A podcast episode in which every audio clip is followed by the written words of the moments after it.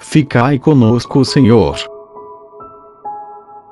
Por Gabriel de Santa Maria Madalena. Na missa deste dia, lê-se o belíssimo Evangelho dos discípulos de Emaús, no qual encontramos esta súplica aflita: Fica conosco, porque faz-se tarde e o dia declina. Ficai conosco, Senhor. É o grito da alma que, tendo encontrado seu Deus, não quer separar-se mais dele.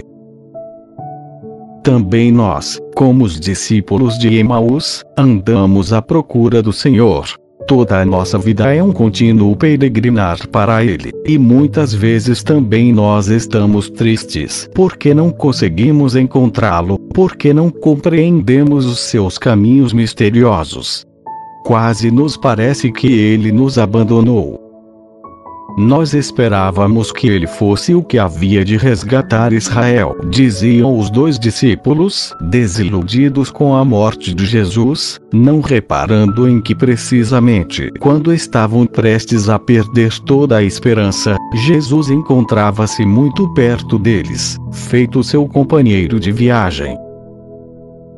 Assim acontece também conosco. Ainda que oculto na obscuridade da fé, Deus aproxima-se das nossas almas e faz-se companheiro do nosso caminho.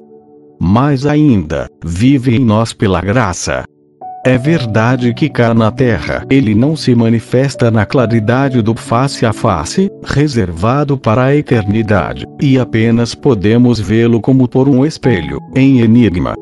Todavia, Deus deixa-se reconhecer como aos discípulos de Emaús, também a nós a sua presença se revela de um modo obscuro, sim, mas inconfundível, naquele ardor tão peculiar que só ele sabe despertar nos nossos corações. Não é verdade que nós sentíamos abrasar-se-nos o coração, quando ele nos falava, a alma, que mesmo uma só vez, tiver encontrado assim o Senhor, não apenas fora, mas dentro de si, vivo e operante no seu coração, não pode deixar de exclamar: Ficai comigo.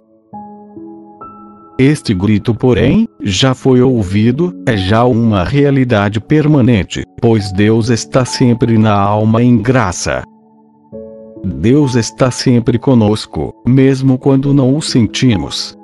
Mesmo quando não damos conta da Sua presença, Deus está ali, Deus fica conosco. Compete-nos ficar com Ele. E se em certos momentos ele se deixa reconhecer pela alma, assim ele faz para convidar a viver com ele, na sua intimidade. Peçamos-lhe, pois, com ardor, Ensinai-nos, ó Senhor, a ficar convosco, a viver convosco.